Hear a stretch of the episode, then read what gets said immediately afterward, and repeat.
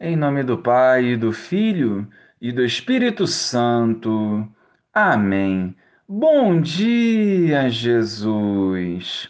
Abençoa essa nova semana e esse novo mês que se inicia, nos iluminando em nossas decisões e em cada passo. Santifica-nos para que em comunhão contigo vençamos as tentações e o pecado. Amém.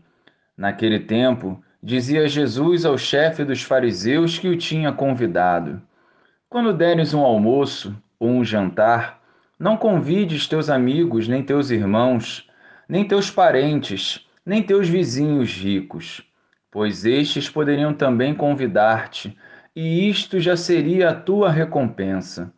Pelo contrário, quando deres uma festa, convida os pobres, os aleijados, os coxos, os cegos.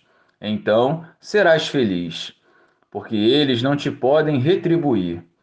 Tu receberás a recompensa na ressurreição dos justos. Louvado seja o nosso Senhor Jesus Cristo, para sempre seja louvado. Muitas vezes o homem visa o reconhecimento, o status e valoriza situações que fogem daquilo que é essencial aos olhos de Deus. Os excluídos e marginalizados sempre são esquecidos e desvalorizados. Mas na dinâmica do reino de Deus ocorre o inverso. No topo da lista estão os pobres, aleijados, coxos e todos aqueles que sofrem. O reino dos céus é gratuidade, é simplicidade, é humildade. Enquanto isso não for bem compreendido por nós, continuaremos agradando aos homens e ignorando a verdadeira vontade de Deus. Viver o Evangelho significa viver os planos do Senhor. Servir ao Senhor, portanto, já não é uma obrigação, mas sim um privilégio. A lógica do reino vai na contramão da lógica humana.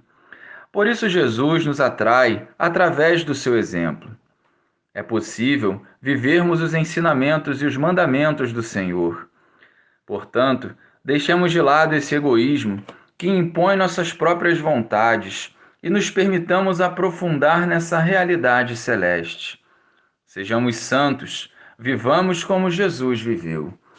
Glória ao Pai, ao Filho e ao Espírito Santo, como era no princípio, agora e sempre.